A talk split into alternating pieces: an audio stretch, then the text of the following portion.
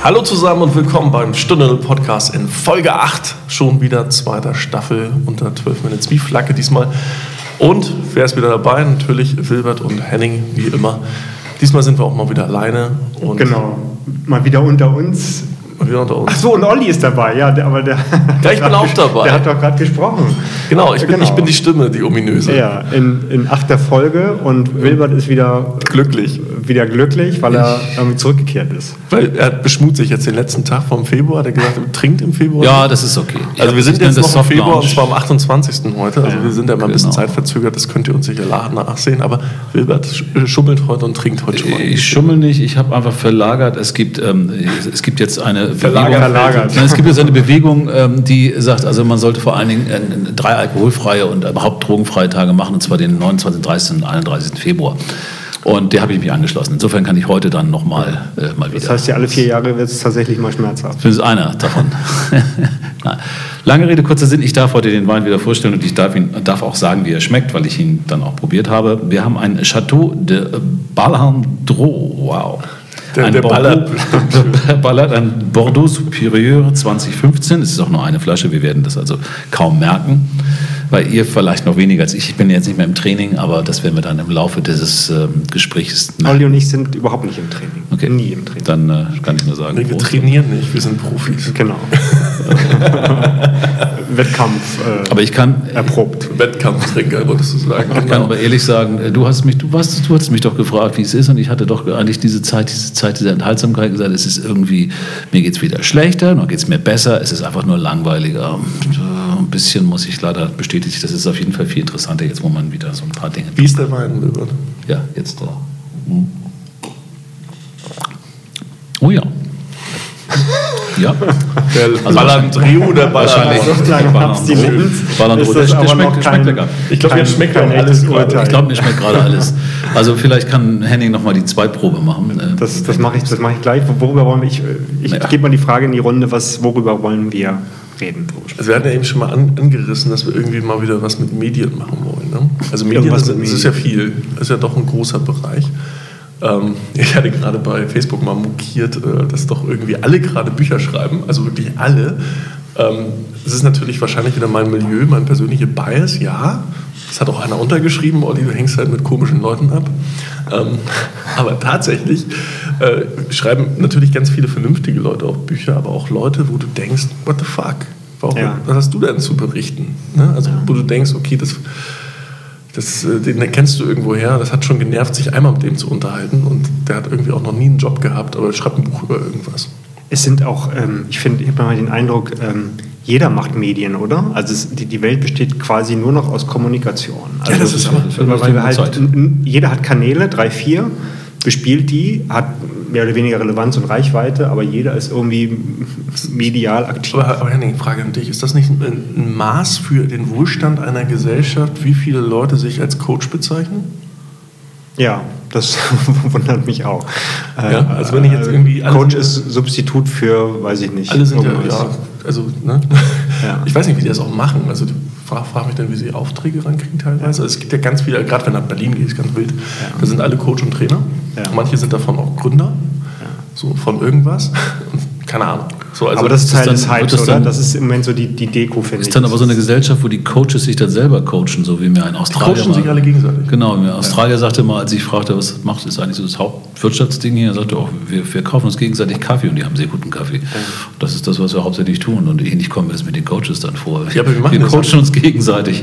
Haben die sowas dann, wie, oder? wie einen Fonds, wo die alle ihre Stütze da jetzt zusammen gemeinschaftlich eintragen? Jeder, der mal Bedarf hat, ruft das ab? Oder wie läuft das? glaube, also ich kann es mir nicht ich- vorstellen. Ich, glaube, ich glaube, es ist eine Blase, es ist, eine, ähm, es ist aber auch vordergründig. Ich glaube nicht, dass die da alle wahnsinnig viel Geld mit verdienen. Das ist einfach die, äh, auch, auch der, der Beruf des Keynote-Speakers ist ja auch so ein, so ein Phänomen der Zeit, finde ich. Alle meinen irgendwie zu, sich artikulieren zu müssen, was du auch sagst, ein Buch schreiben zu müssen. Äh, ich habe jetzt neulich, irgendwie, das fand ich ganz gut, in der, wo war das, in der Wirtschaftswoche, ähm, so eine ähm, äh, Rezension gelesen zu Harari und Fukuyama, die ja auch jetzt irgendwie zwei Bücher geschrieben haben oder mehrere Bücher, die jetzt in den Feuilletons auch irgendwie Das sind und Autoren runter- und keine Sushi-Gerichte, wolltest du sagen.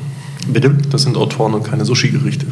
Äh, ja, das muss man, das, das, muss man vielleicht gerade bei diesen Namen dazu sagen. Also Harari ist Und ich fand irgendwie, Harari ist, ist, ist gut, aber ähm, in dieser äh, Rezension kam auch raus, naja, das sind auch, ähm, das sind auch Thesen dabei, die nicht wohl fundiert sind, sondern das sind so, so Prämissen, äh, Konstruktionen, die verwendet werden. Da rechtfertigt ein, das sind äh, voll, vollkommen axiomatisch. Irgendwie da wird das eine mit dem anderen begründet, aber nicht, nicht, wirklich, nicht wirklich fundiert. Und ähm, hm, so, das, äh, die werden so extrem gehypt und äh, die kriegen irgendwie pro Auftritt irgendwie Richtung 50, 60.000. Das liest sich ja auch gut. Also ich habe die Dinger gut. durch. Es ist auch, es ist auch gut. Von den beiden Sushi-Gerichten die, die, die mhm. Bücher gelesen und ja. bin durch, durch alle von Harari. Sashimi auch. Nee, von Fuji. Sashimi? Fukuyama. Fujiyama. ähm, von dem habe ich irgendwie das letzte, das war, wurde, ging doch auch gerade durch die Medien. Oder? Das ging um, wie, wie heißt denn das? Es geht um, um Identity Politics.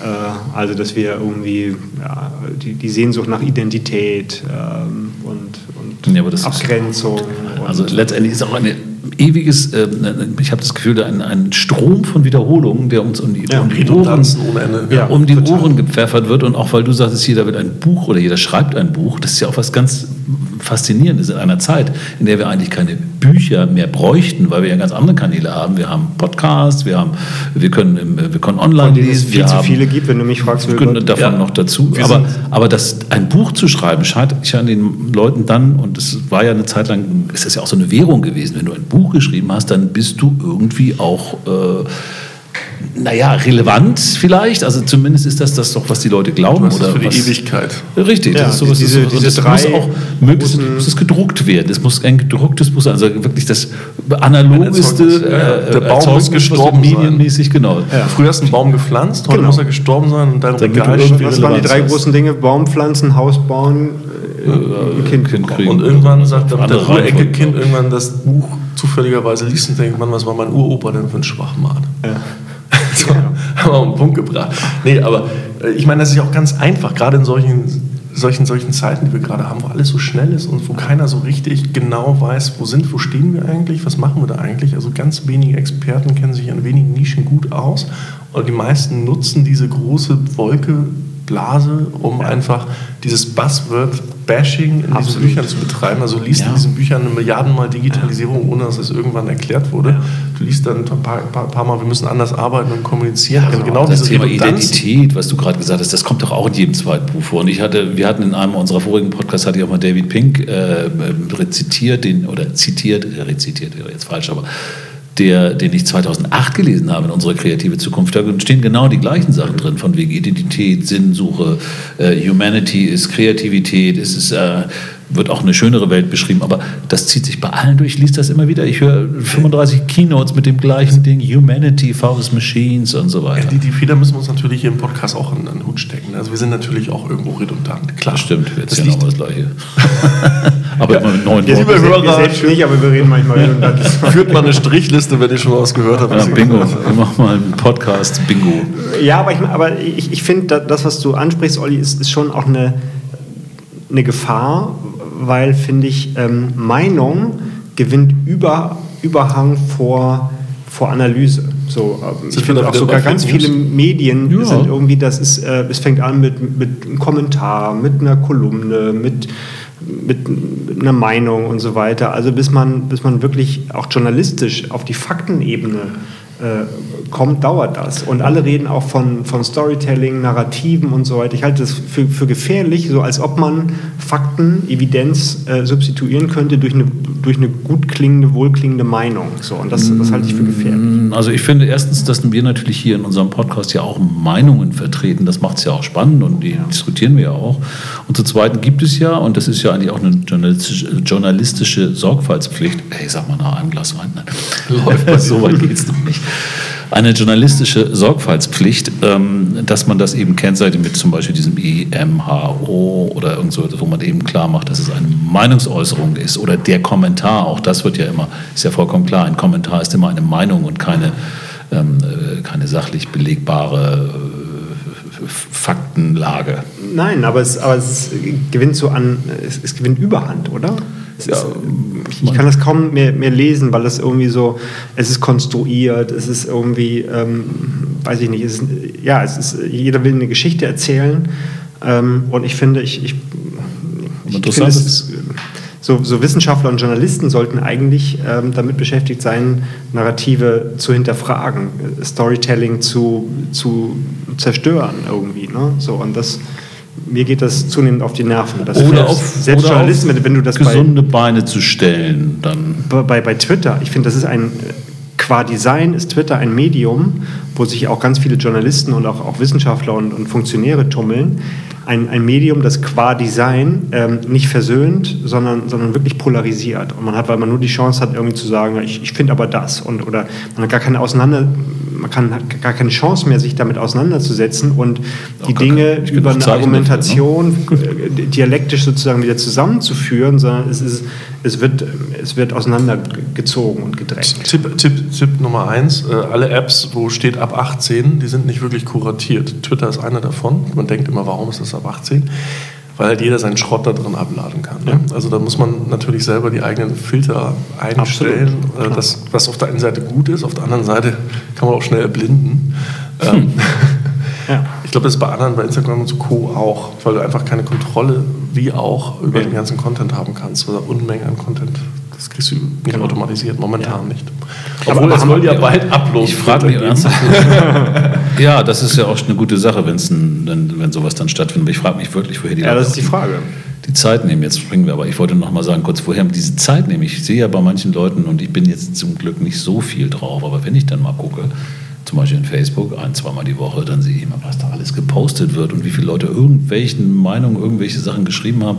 Ich denke immer, wo nehmen die die Zeit her, diesen ganzen, das ist ja immer nicht so eben gemacht, du musst ja auch mal dann überlegen, da poste ich was, dann musst du es wieder lesen, dann gibt es teilweise ganze Kommentar und Antwort und irgendwie Hallo Schatzi und ich fand das auch toll, äh, Kommentare, da musst du ja auch drauf reagieren, also das tun die Leute. Ich finde das ganz spannend, dass du das sagst, weil ich habe meine, meine äh, wie ich Facebook benutze, hat sich in den letzten ein, zwei, drei Monaten massiv geändert. Also ich nehme das ein bisschen als immer so meine, ich nervt, bin gerade von irgendwas genervt und hau einfach irgendeine Phrase rein. So also Motto, ja. alle werden gerade Autor. Ja. Oder irgend sowas. Ne? Und, oder ich will irgendeinen Tipp haben. Das hilft auch. Also ein bisschen die Crowd-Intelligenz. Manchmal kommt da halt auch was Vernünftiges, da kommt viel Schrott. Aber manchmal kommt auch was Vernünftiges. Oder ich denke, oh, darüber habe ich noch gar nicht nachgedacht. Oder den kenne ich noch nicht. Oder wie auch immer. Ne? Wenn man irgendwie einen Speaker suchst für die 12-Minutes-Talks ja. oder irgendwie Mann, einen Kontakt, ist das super als Glaskugel sozusagen, wenn du keine Ahnung hast oder kein Netzwerk. Ähm, oder wenn du einfach mal irgendeinen Schrott abladen willst, was ja. dich gerade beschäftigt, dann kannst du einfach, da reagieren die Leute drauf. Das ist das Seelenbarometer von Olli. Ja, und das Lustige ist, noch nie haben so viele Leute auf meinen Schwachsinn äh, äh reagiert. Also ich Schön, dass du das so siehst. ja. Und das Ding ist, das heißt ja einfach nur, dass die Leute genau das auch beschäftigen. Alle denken, ja, okay, ja. jetzt schreiben alle Bücher, das nervt irgendwie schon. Klar. So, und, Aber äh, das überwiegende Motiv, finde ich, ist ein narzisstisches, oder? Ja. Die, ähm, sind wir nicht ja, ein bisschen narzisstisch? So, so, ne? Man kann es so und äh, so sehen. Wir, wir, werden narzisstischer, das glaube ich schon. Äh, wer hat das neulich gesagt? Dass, ähm, ach, Paul Roma hat das gesagt. Ich habe gerade ein Déjà-vu, habe ich das letztes Mal auch schon gesagt. Das, das, wir sind redundant, das hatten wir schon. ja, das, dass Paul, Paul Roma gesagt hat, es, es könne sein, dass äh, der zunehmende Individualismus ähm, gefährlich wird. Langsam. Ich habe richtig Schiss vor der Generation meiner Tochter. Ne? Die Kleine ist anderthalb Jahre alt. Ja. Und wir versuchen schon wirklich wenig. Die schreit ständig, wenn sie was will. Ne? Genau, das sowieso. Aber wir versuchen schon wirklich wenig aufs Handy zu glotzen oder irgendwie aufs Tablet oder so, solange sie wach ist. Ja. Aber so. sobald sie schläft. Nee, nee, nee. Das Ding ist, die rafft, also das, ist, das können bestimmt ganz viele Eltern nachvollziehen, wenn ich das jetzt sage, die rafft sofort, wie so ein Telefon funktioniert, die weiß, was sie machen muss, die, ne, die weiß, die dreht das zu mir hin, damit die Gesichtserkennung von meinem Telefon das Telefon entsperrt und so weiter. Ne? Also die weiß das als anderthalbjährige. So, Punkt. Und die findet es total geil, Bilder von sich anzuschauen mit uns. Ne? Also mit uns ist auch nett, aber idealerweise von sich ein kleines Video oder Bilder, da geht die ab wie Schmitz Katze. Mhm. Heißt aber auch, dass die Kleinen, du findest das irgendwie geil, ne? die kennen sich wieder, finden das lustig, sehen Oma und Opa, sehen Mama und Papa, bla bla bla. Aber werden natürlich dadurch auch massiv zu kleinen Narzissten ausgebildet. Klar. Ich glaube, das ich, Ich-Bewusstsein natürlich schon auch eine. Da wollte ich gerade sagen, das ist, normal, ist auch zum Teil ein normaler Entwicklungsprozess bei Kindern. Also das, bei uns war es dann der Spiegel. also mit einem bestimmten Alter bist du ganz fasziniert von deinem Spiegelbild, weil das ist ja. das, du fängst eben an, dich wahrzunehmen. Und ich denke, heute sind wir erschrocken. Ja, heute ist es was anderes. Aber damals fanden wir das noch großartig. Und ich glaube, dass das äh, ist sicherlich ein anderes Medium jetzt mit dem Handy und das hier auch so schnell rauskriegen. Da würde ich mir jetzt aber nicht so große Sorgen machen. Für, für euch gibt es eine Lösung. Es gibt jetzt den Smart Mirror. Ja, das ist, äh auch schon bei nee, Chanel. Hast du das gehört? Für uns hast du das gehört? Für uns den Chanel äh, hat auch schon das Ding in Einsatz in Paris, äh, im Flagship Store und so. Da kannst du reingucken und dann sind die Falten weg und so. Also praktisch Botox durch den Spiegel. Außerdem ich habe mich immer gewundert, warum hier, wenn man irgendwie Klamotten kauft, warum die so, warum die an den Spiegeln sparen. Du siehst immer scheiße aus, meinst du, oder was? Ja. Ja, das ist schlecht, da kaufst du das ja nicht, was du da kaufst. Aber es gibt jetzt auch, also nur als kleine Zeitinformation, es gibt ja also auch einen Konkurrenzgedönsstoff äh, für, für Botox. Also kann genau das gleiche, ist billiger, Vortex oder keine Ahnung, müsst ihr mal googeln. Äh, Gibt es seit einem Monat oder so auf dem Markt. Ja, also ist durch die Decke gegangen, aktienmäßig. Wie kommst du jetzt auf Botox? Nur weil du mit uns hier sitzt und weil du irgendwie zehn Jahre jünger bist? Du hast gerade was vom Spiegel, habt ihr jetzt. Ja, ne, das ging um die kleinen Kinder, um deine kleinen Kinder. Ich, ich wollte dich beruhigen. So, sowas von fertig aus. Ja, ja, davon abgesehen.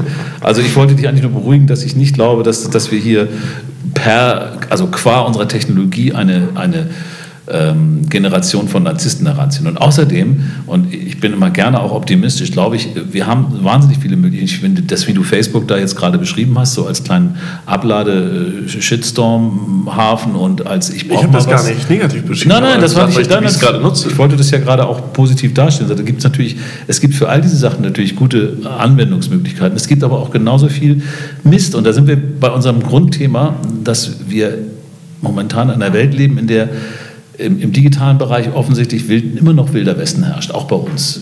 Also wenn ich sehe, wie mit diesen Daten dann noch nach wie vor umgegangen wird, trotz einer mm, Grundverordnung äh, des Datenschutzes oder eines neuen Urheberrechts und eine äh, Möglichkeit von Upload-Filtern, das zu schaffen, ähm, es ist trotzdem ein, ein, ein, ein Wildwest und wird auch vehement so verteidigt. Also wenn ich sehe, mit welchen Argumenten jetzt gegen die Urheberrechtsreform und Leistungsschutzrechte geschossen wird, die total sinnvoll sind in vielen Bereichen, aber mit Argumenten, die dahin gehen von, es ist Zensur, es wird alles unterdrückt dadurch, was wirklich Blödsinn ist. Also was man sich, wenn man sich das genau anschaut, auch nicht haltbar ist. Aber trotzdem wird hier wieder reflexartig über alle Kanäle so ein Mist verzapft und dann kommen natürlich die Leute wieder ans Grübeln und schon werden wieder Dinge, die vielleicht sinnvoll sind, von der anderen Seite beschossen. Wir haben also, das ist so die Geister, die wir riefen, eine tolle mhm. Möglichkeit, viele Informationen auszutauschen. Ich will, das gerne einmal verknüpfen, weil und, und dann, ich, Problem dann kommt. Ab, absolut. Und ich will aber nochmal das, das verknüpfen, was ihr beide gerade gesagt habt. Mit dem Spiegel oder dem Botox? Ähm, ja, ja, ja.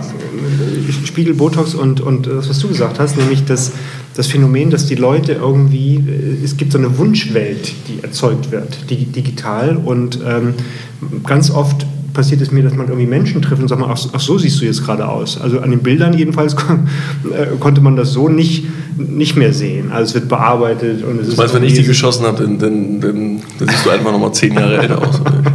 genau, die bearbeitest du natürlich noch. Und äh, nein, es gibt so eine, so eine Second Identity oder so, Second Life äh, war ja mal so, so eine, äh, aber, aber jeder hat irgendwie noch so ein ja, so, ein, so ein Sehnsuchts-Ich irgendwie, was, was man jetzt erschaffen kann. So. Und das ist so ein, es gibt eine zweite Welt, die, die plötzlich irgendwie real wird. Und ähm, das ist aber eine, eine Wunschwelt. Und das so interagiert. Konkurrenz das, zu uns selber. Ja, das plötzlich? interagiert plötzlich so und, und das verschwimmt irgendwie. Und ähm, ist das nicht etwas, was zutiefst deprimierend wäre, wenn wir plötzlich feststellen, dass wir nicht mehr mit uns selber Schritt halten können, mit dem Bild, was wir nach außen aufgebaut haben? Wir haben andere Dass wir nicht mehr so aussehen, wie wir, wie, wie wir alle glauben machen, dass wir aussehen, dass wir nicht mehr so schnell und fit sind, wie wir alle glauben machen zu sein, weil, in den, ne, weil wir, wir sind halt wie ein guter Wein, ne? der muss halt erstmal ein bisschen atmen. und dann nehmen wir den Botox-Ersatzstoff und dann wird das alles wieder gut. Nie, ne? Also. Ja, aber ich, das lassen wir mal so stehen. Trotzdem, aber ich dachte, du hättest eher noch was dazu gesagt, weil ich bin ja wirklich da, ich bin da wirklich genervt, weil ich glaube, es ist, ähm, ich habe das ja vorhin schon mal erwähnt, äh, bevor die Mikros liefen, dass ich finde, wir haben eine Welt, in der ähm, wenn das in der, einer, in der stofflichen Welt, in der normalen Wirtschaft passieren würde, was in der digitalen Wirtschaft passiert, da wären die Leute ähm, am Pranger, die würden ausgepeitscht, vor 500 Jahren vielleicht noch, jetzt würden sie auf jeden Fall vor Gericht gestellt, würden rausgeschmissen und in Schampf und Schimpf und Schande, Schampf und Schinde durchs Dorf gejagt. Aber was genau? Das, was, wenn, was du genau in der, wenn du in der normalen Wirtschaft, ich, gehe, ich sag mal, was Ja. in der digitalen Wirtschaft passiert, wenn nicht die Dinge, die, die Missbräuche, die da stattfinden und auch die, die äh, Versuch, diese Umgehungstatbestände, die natürlich viel raffinierter gemacht werden können, weil äh, blickt ja keiner so richtig, was sie da machen und auch durch die Verschiebungen der internationalen Märkten und so weiter.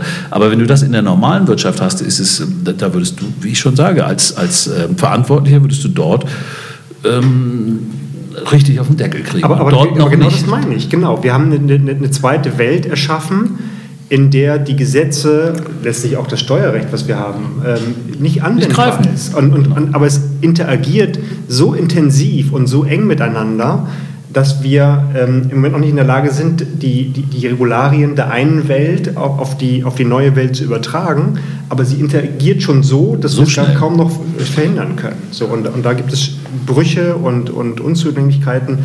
Uploadfilter ist äh, halt sehr, sehr strittig, ob wir das wirklich brauchen. Also neulich, hier, gestern hat, glaube ich, der Kelber, der Bundesdatenschutzbeauftragte, gesagt, naja, also die, die Gefahr besteht auch darin, dass nur die großen Plattformen diese Uploadfilter wirklich auch, auch machen können. Und äh, damit, damit äh, verhindern wir auch eine, eine Verbreitung oder auch einen Wettbewerb zwischen, zwischen Medien und Plattformen. Ja, aber jetzt kommt jetzt schon wieder, von wem kommt diese Information, dass es so ist? Ist es denn wirklich so, dass die Kleinen alle verpflichtet sind, Uploads das? Das ist nämlich nicht so, wenn man genau reinschaut, gibt es auch da bestimmte Grenzen, wo du das nicht unbedingt tun musst.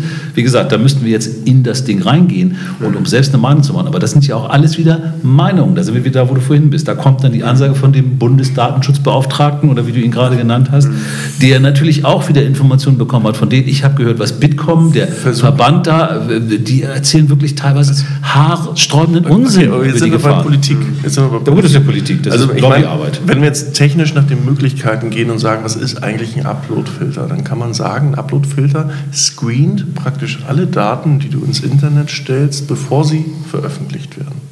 So, und da müssen letztendlich alle, die, also die Daten, die du uploadst, müssen in irgendeiner Form auf irgendwelche x-beliebigen Urheberrechtsverletzungen im Netz geprüft werden. Das heißt, Nicht exklusiv, sondern ein, ganz, ganz klar auf Urheberrechte. Und das ist ein Ja. Recht, was wir uns lange erarbeitet haben, was auch wichtig ist, was uns übrigens auch, wir haben schon darüber ge, gestritten, warum Journalisten sich plötzlich irgendwie hier und dort äh, so als Lohnschreiber sind. Es sind das ist doch genau das, wenn ich da Urheberrechte habe, dadurch kann ich doch auch Ja, freien. Journalismus. Silbert, lass mich doch einmal zu Ende reden. Mensch, ich verstehe, dass du mit Musiker emotional und bla. Aber sowieso. Wo, dann ist halt immer die Frage, eigentlich müssen wir dann das nächste diskutieren, wo fangen Urheberrechte an oder wo eine, fängt eine Urheberrechtsverletzung an? Und Ja. Ist das, wenn ich jetzt von hinter, wenn ich ein Foto von dir schieße und hinter dir läuft das ein Kind vorbei, Dann- verletze ich jetzt die Rechte des Kindes? So, ähm, oder wenn ich eine Parodie auf irgendwas, eine öffentliche Person liefere, dann muss ich ja jedes Mal einen Diskurs das gehen. ist aber genau die Argumente. Entschuldigung. Also es gibt ja, ich, ich versuche es ja gerade sachlich runterzubrechen. Ich sage, wo, wo fängt man mit der Kontrolle an? Wo ist das Urheberrecht tatsächlich verletzt? Und das ist halt der politische Diskurs, der stattfinden muss. Weil es wird auch, es wird eben auch genau, es werden genau diese Beispiele herausgeholt, um es zu verteufeln, um zu sagen, da findet Zensur statt. Denn es ist ja, die, die Frage, die du stellst, ist ja richtig, aber es heißt ja nicht, dass dies im Gesetz plötzlich steht, dass wenn du ein Foto machst von dir und da läuft im Hintergrund jemand vorbei, dass du jetzt plötzlich ein urheberrechtliches Problem hast. Oder wenn du ein Foto von der Straße machst und da ist das Namensschild eines Konzerns drauf oder so, das ist ja alles geregelt. Es geht ja tatsächlich nicht darum, dass, dass wir plötzlich in einer Welt wohnen, wo wir nichts mehr machen können. Das ist eben genau diese Art von Informationspolitik, die ich da anprangere, mit der versucht wird vor allen Dingen, mit der versucht wird, dass dieser wilde Westen, der nun eindeutig besteht im, im Bereich der Daten und der Digitalwirtschaft, dass der nach wie vor besteht, weil davon einige Leute sehr stark Okay, aber du bist ja emotional drin und jetzt Klar. erklär doch einmal ganz kurz, wo fängt für dich eine Urheberrechtsverletzung an? Einfach damit wir das einmal klarziehen.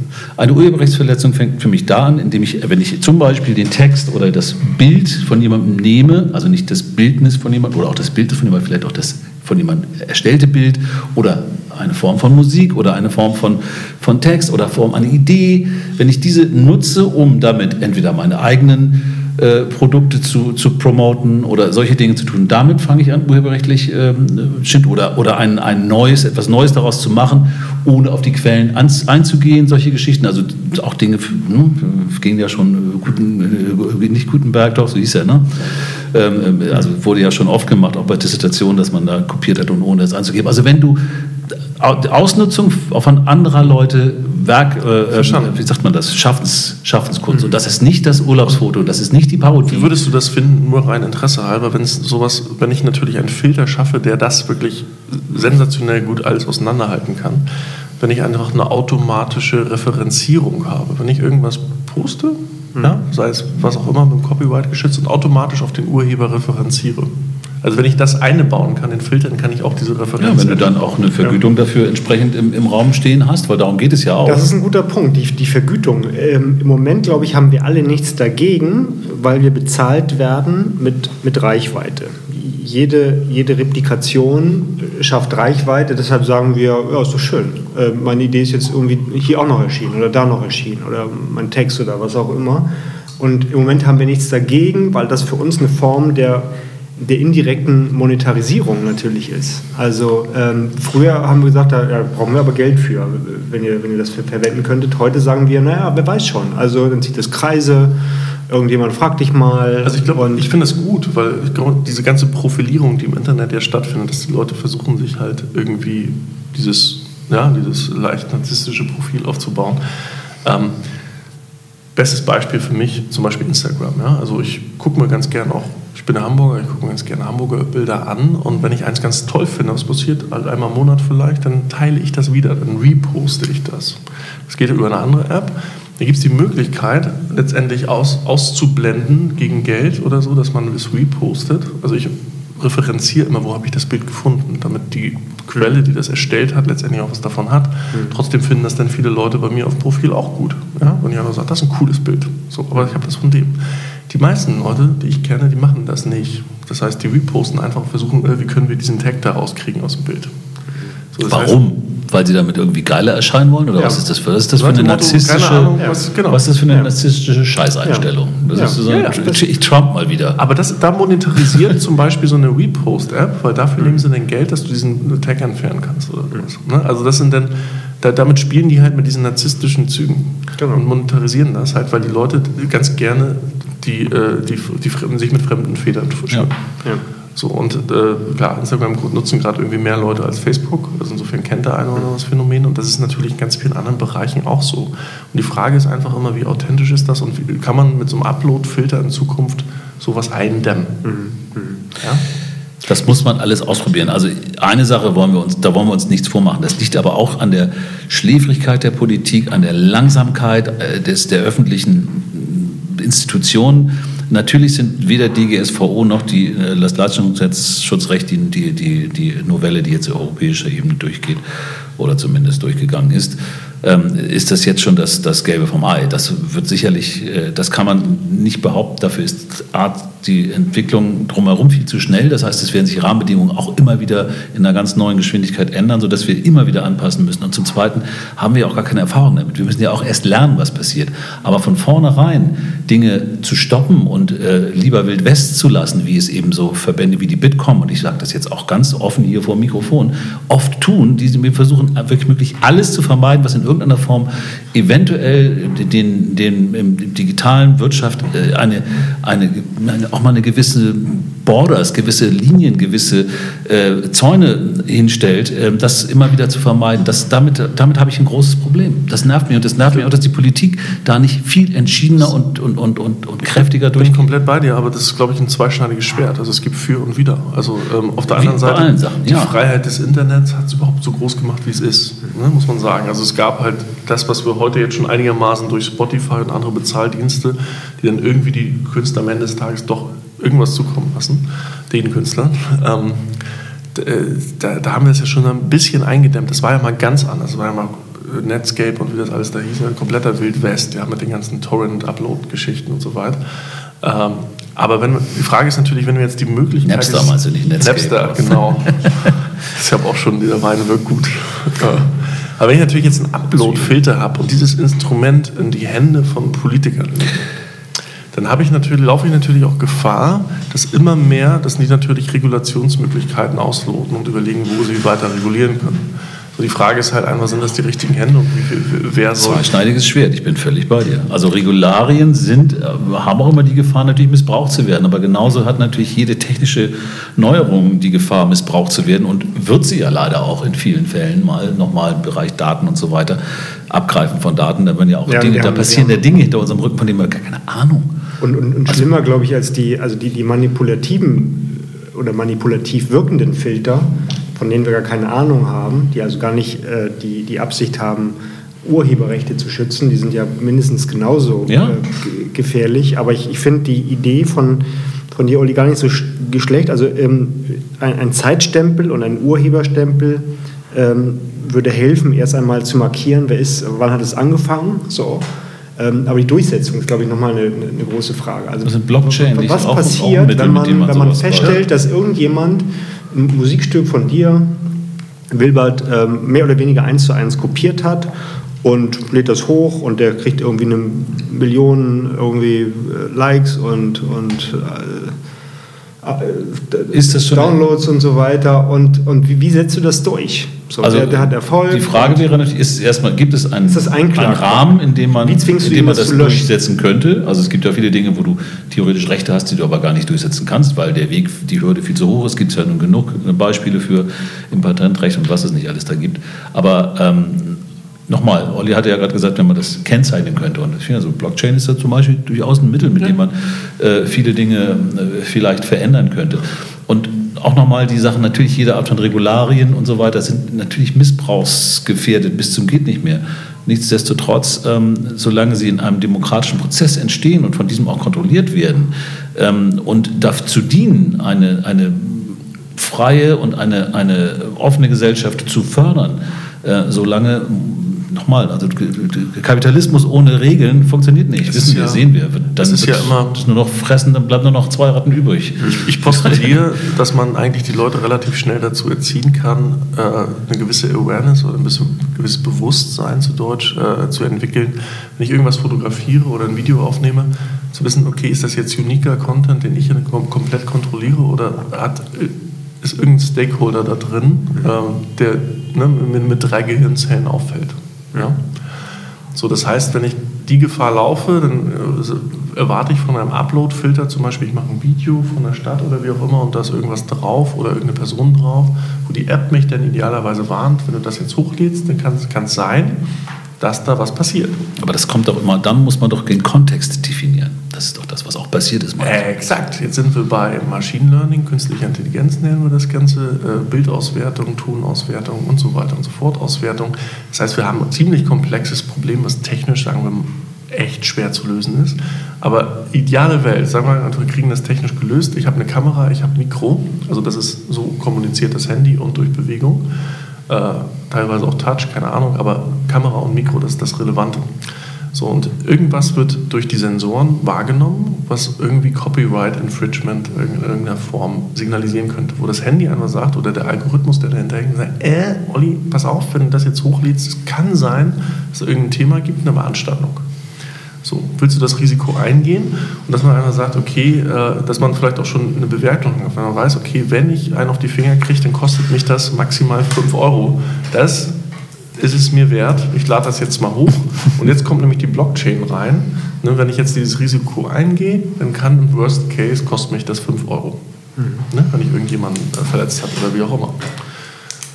Also ein Punkt dazu, ganz kurz, weil du hast gerade den Begriff Copyright benutzt und ich, das geht ja um Copyright hier in, in, in all diesen Ausprägungen, auch diese Upload-Filter. Jetzt kann man sich natürlich auch die Frage stellen, ist Copyright überhaupt ein Konzept, was zukunftsfähig ist in der digitalen Welt? Ich finde, so eine Frage darf man natürlich stellen. Was man aber nicht tun darf, ist zu sagen, okay, weil wir diese Frage stellen, regeln, regeln wir gar nichts. Und ich finde, das muss, das muss ein Prozess sein. Also bevor wir haben jetzt nun mal das System des Copyrights aus den letzten ähm, 100 Jahren quasi entwickelt und auch äh, damit ähm, für gewisse Bereiche auch äh, durchaus Positives bewirkt oder des Urheberrechtsschutzes, das haben wir ja alles auch erstmal uns äh, als Gesellschaft erarbeiten müssen. Nun darf natürlich die Frage sein, ist das, passt das in eine digitale neue Welt, in eine Welt, wo alles sehr viel schneller ist, wo auch ein, wo Medien nicht mehr die Exklusivität haben wie früher, also früher einen Film aufzunehmen, bis, bis also ich erkenne noch Super 8 Kameras, da hast du halt drei Minuten Film gemacht. Da wäre natürlich, wenn du da mal an einem Firmenschild vorbeigehst, bist auf keiner auf die Idee gekommen, wenn du das später dann auf vier Wänden zeigst oder äh, auch vielleicht auf einer Straße irgendwo, dass du dich dann äh, anpiekst darum. Das wäre damals nicht passiert. Also nochmal, die ganzen Bedingungen drumherum entwickeln sich ja sehr schnell und die Rahmenbedingungen verändern sich. Natürlich kann man sich das fragen, aber man kann doch nicht sagen, ich lasse alles im wilden Westen, benutze gar keine Regulierung, ähm, weil die vielleicht nicht mehr passt oder nicht mehr zeitgemäß ist. Aber ich muss was Neues entwickeln und bis dahin haben wir ja, Aber ich, aber ich finde, es gibt, gibt zwei Interessen, die schützenswert sind. Es sind einmal die, die Eigentumsrechte desjenigen, der, der die Urheberschaft hat an, an Ideen, an kreativen Werken. Das ist das eine Interesse, das eine Recht, was man schützen muss. Das andere ist aber, dass die, das, das Recht und das Interesse an informationeller Selbstbestimmung.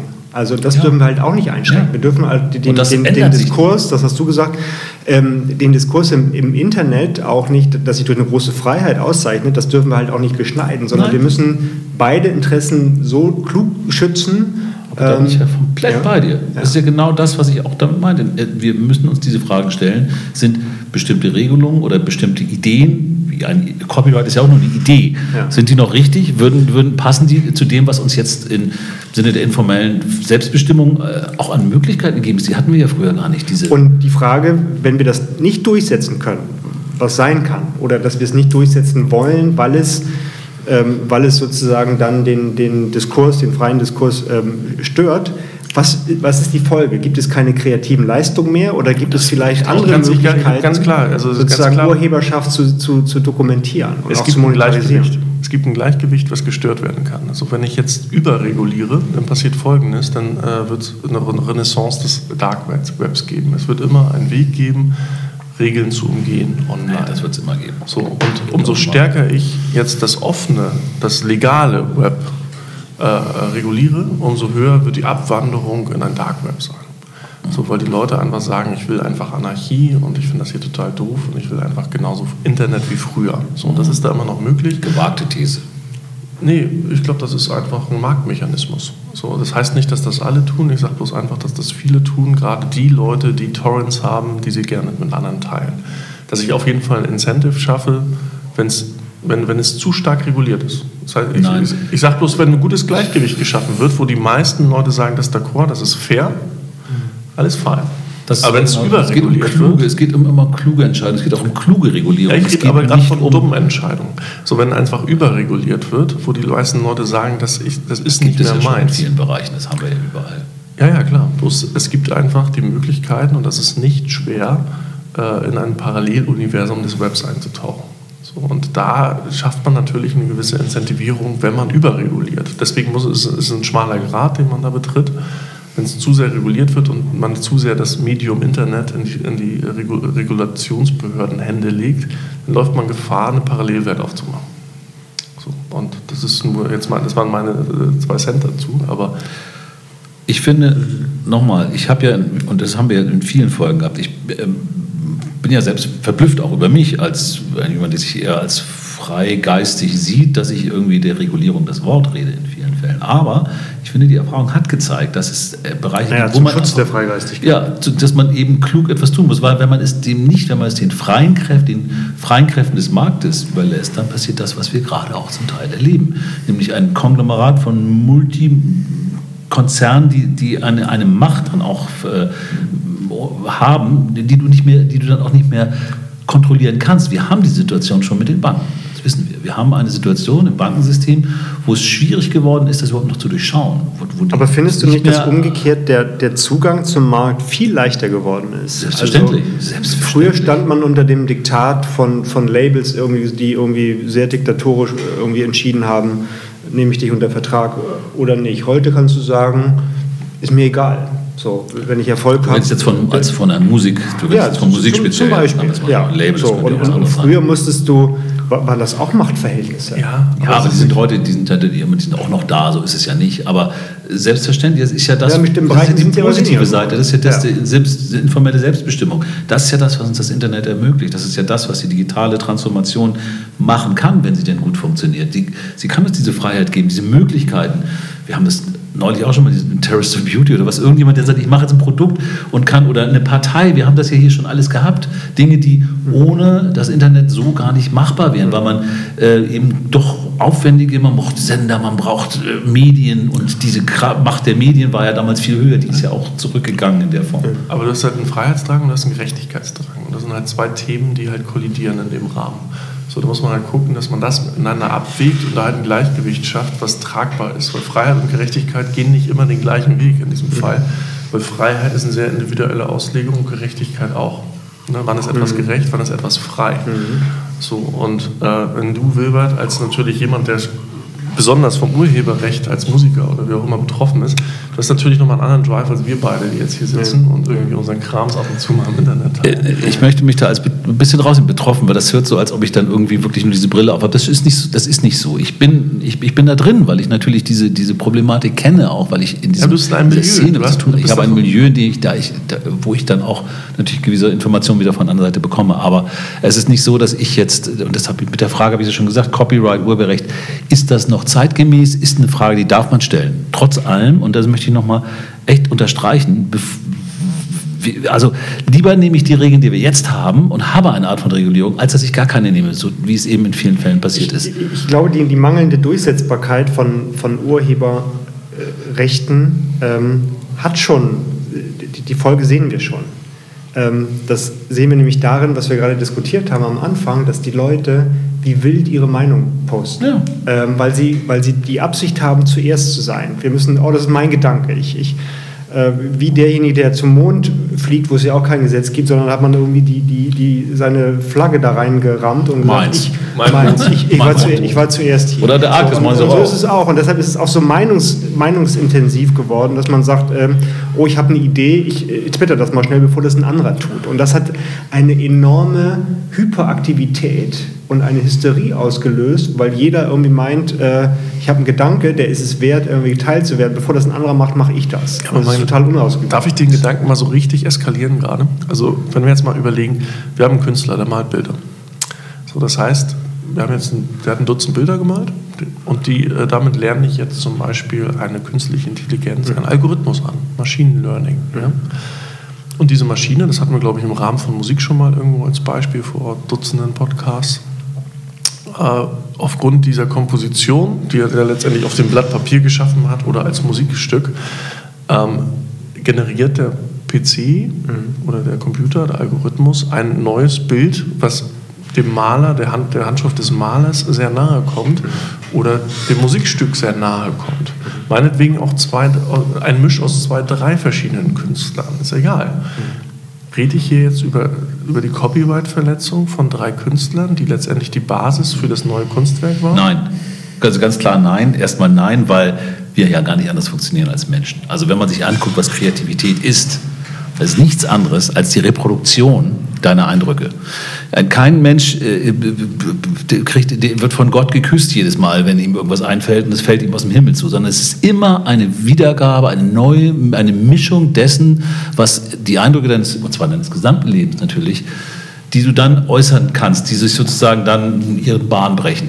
Und natürlich ist es so, wenn, ich, wenn, wenn, du, äh, wenn heute jemand ein Bild malt, dann wird er nicht, äh, dann hat er das Mal neu erfunden. Er macht nichts was radikal Neues, weil das würde eher keiner verstehen. Das gab es mal, weiße Leinwand vielleicht, ja. gab es mal so, wo man es dann sozusagen auf die interpretatorische Ebene gehoben hat und gesagt, das ist jetzt eine weiße Leinwand, das ist es aber gar nicht, weil es ist eigentlich das und das und das ist die, die Mischung aller Lange Rede, kurzer Sinn. Es ist nicht möglich, ähm, ähm, was komplett Neues zu machen. Ich, ich, verstehe, das, ich verstehe dein Argument. Trotzdem ähm, glaube ich, äh, wenn es wirklich möglich ist, ich sage mal, den kreativen Code eines, eines Menschen zu knacken und, und den zu benutzen, um das Werk zu replizieren, frage ich mich, ob wir dann nicht bei Andy Warhol sind und äh, Pop Art ja? irgendwie. Also äh, im Grunde ich vervielfältige etwas und mache Kunst erschwinglich, zerstöre im Grunde genau ja. die Idee von, von Kunst. Ähm, ein bisschen Banks, Banksy. Ja, zerstöre ist ja die, die, wie heißt das, kreative Zerstörung. Disruption. Also das heißt ja, auf der einen Seite schaffe ich was, indem ich zerstöre. Ja, da, das hatten wir in der Vergangenheit schon, aber ja. im Grunde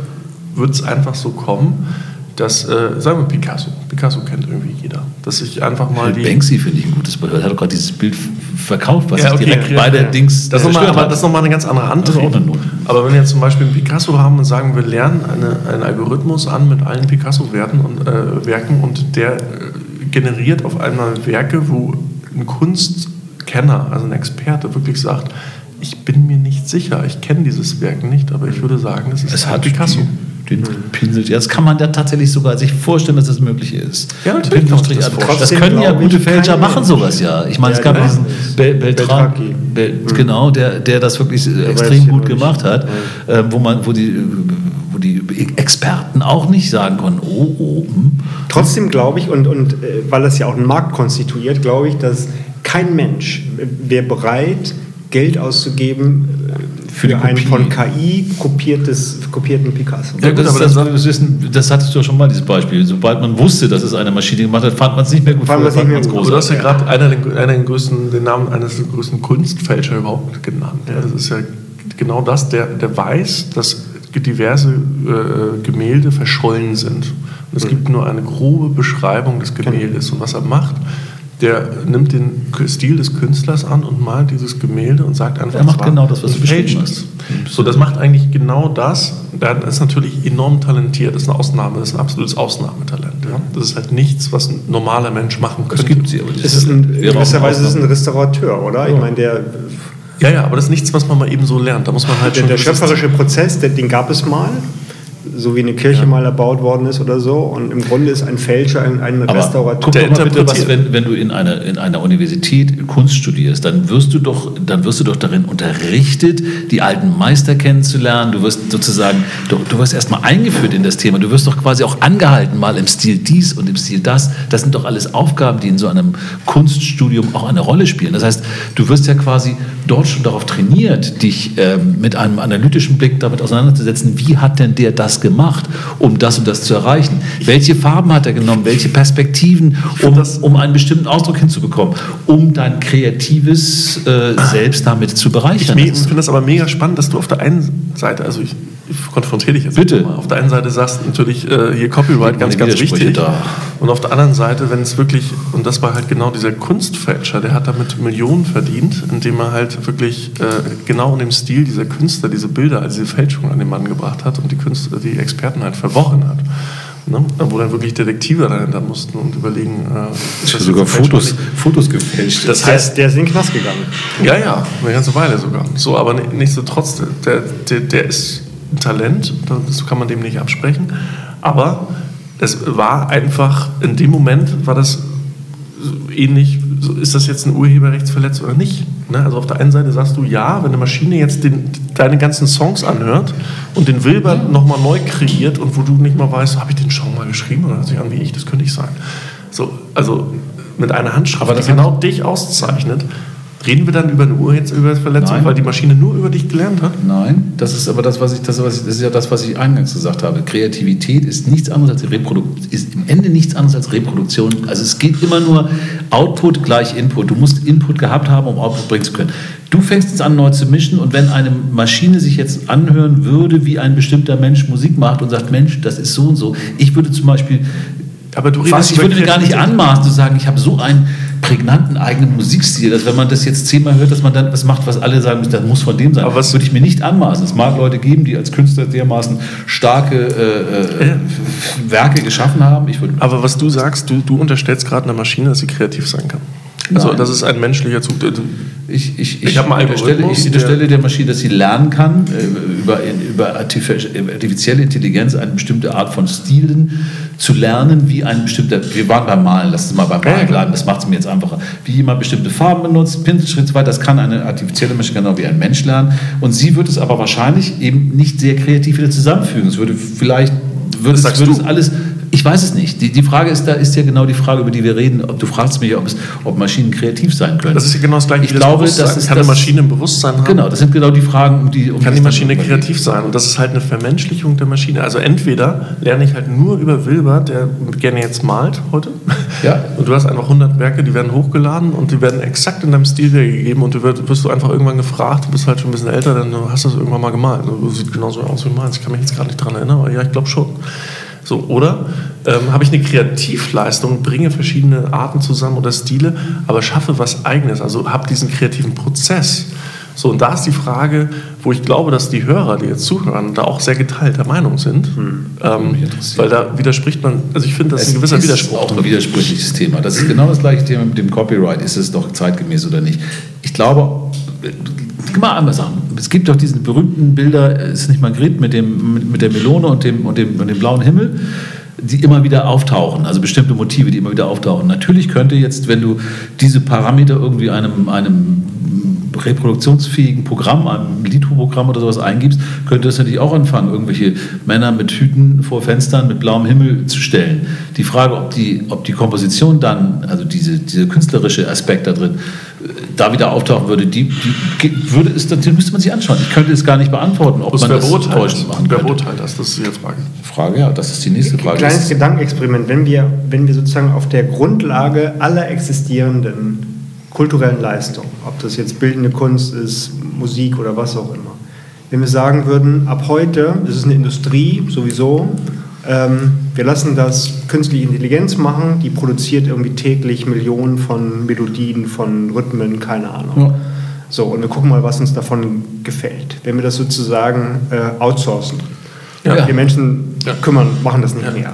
Bin ich sicher, und, und Hirnforscher, glaube ich, würden das bestätigen, beschneiden wir äh, zukünftige Möglichkeiten kreativer Leistung. Wahrscheinlich. Weil das, weil das determiniert ist durch ähm, durch die Vergangenheit und kreativ, echte Kreativität, glaube ich, benutzt, klar, benutzt Eindrücke der Vergangenheit, der Gegenwart, aber es gibt etwas, was nicht existent ist, was nicht angelegt ist. Und das könnte ich sogar benennen in diesem Fall. Also ich würde mir zumindest zutrauen zu sagen, das ist nämlich nicht nur die Tatsache, dass ich lerne wie ein Pinselstrich, sondern dass ich auch Erfahrung habe mit Schmerz, Liebeskummer, ja. äh, mit, mit, mit, mit Reisen, mit Sichten, mit Blickwinkeln. Diese Erfahrungen strömen natürlich auch mit ein und die kann eine solche Maschine natürlich in der Form nicht machen, weil sie mich da nicht kennt. Da wüsste sie ja nicht. Sie hat ja nicht mein ganzes Leben abgescannt. Sagst du jetzt? Ja, es sei denn, wir machen in Zukunft eine Maschine, die sozusagen hier direkt von dem ersten Tag deiner Tochter äh, die du gleich hier einpflanzt, die sozusagen alle Bilder, alle du bist, du bist doch der Black Mirror-Gucker von uns. Ja, das ist dann aber das Thema. Ja, ich bin der Black Mirror. Das wäre doch dann möglich. Das ist doch genau, da gibt es doch sogar eine Folge drüber. Es gibt sozusagen, ja, sowas ähnliches gibt es da auch. Von Black Mirror zu Smart Mirror. Das ist Smart Mirror, das ist unsere Bandbreite hier. der, der uns hübsch macht, naja. Also nochmal, das ist, glaube ich, dann auch der Unterschied.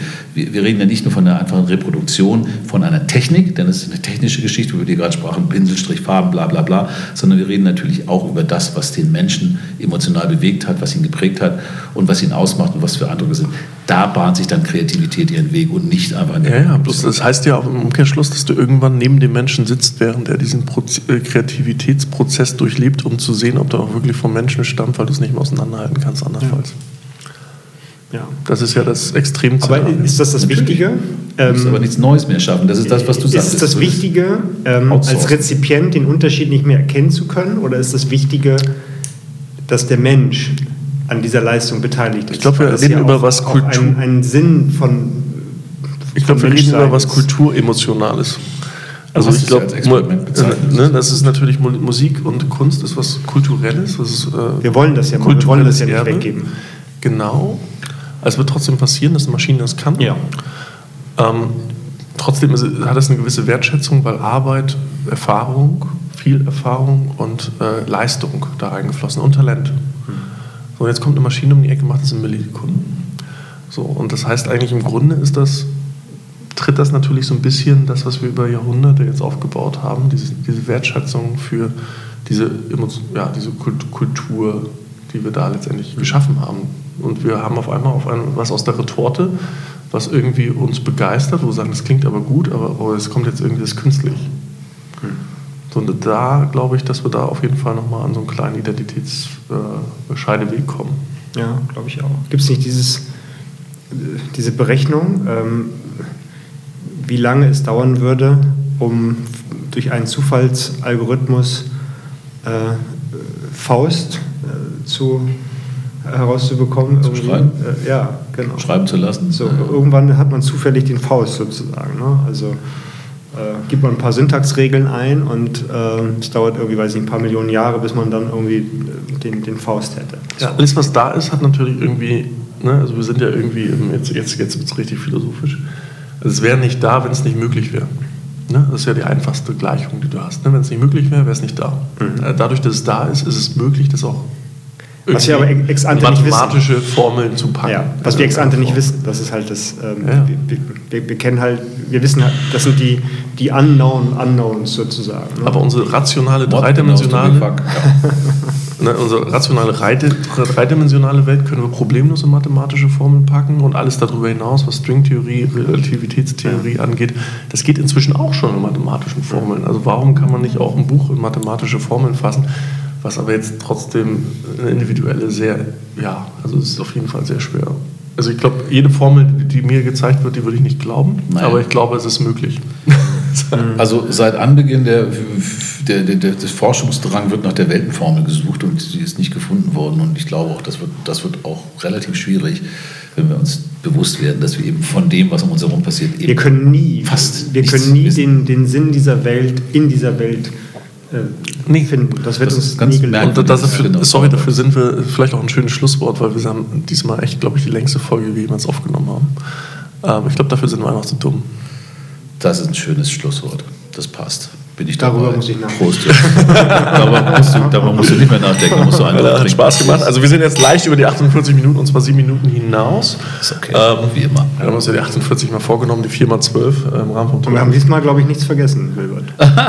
wir haben, also ich glaube, das Thema jetzt, Wir wissen, ne? dass wir nichts Das können wir mit schön. zwei Flaschen und drei Flaschen Wein so richtig vertiefen. Aber das machen, das machen wir dann in Ruhe, wenn das Mikrofon Ich finde, das ist eine ganz tolle Form, Folge, wo, man, wo ich echt gespannt wäre, ob nicht irgendjemand mal ein paar Kommentare dazu reingibt. Weil das ist so ein Thema, was so, was so viele Facetten hat. Und auch nur die Frage, ist das noch alt, ist das noch zeitgemäß, wo müssen wir hin? Ich finde, da könnte man gut mal ja. drauf achten, ob nicht mal jemand ja. was dazu postet. Nichtsdestotrotz, Freunde der Sonne, wir sind jetzt vorbei. Die Zeit ist um. Ne? Wir sagen jetzt Tschüss und bedanken uns. Wir freuen uns, wenn ihr das Ganze teilt, wenn ihr das Ganze lustig fand. Ich glaube, ich, ich fand diese Folge echt, ich fand die lustig. Ja, das war eine ja, schöne hat uns selbst überrascht. und Wilbert hatte sein erstes Glas Wein nach langer Zeit. Und wir bessern uns. Genau. Also lasst uns gerne eine Bewertung bei iTunes da, idealerweise eine gute. Und äh, genau, bis dahin. Ciao. Tschüss. Ciao.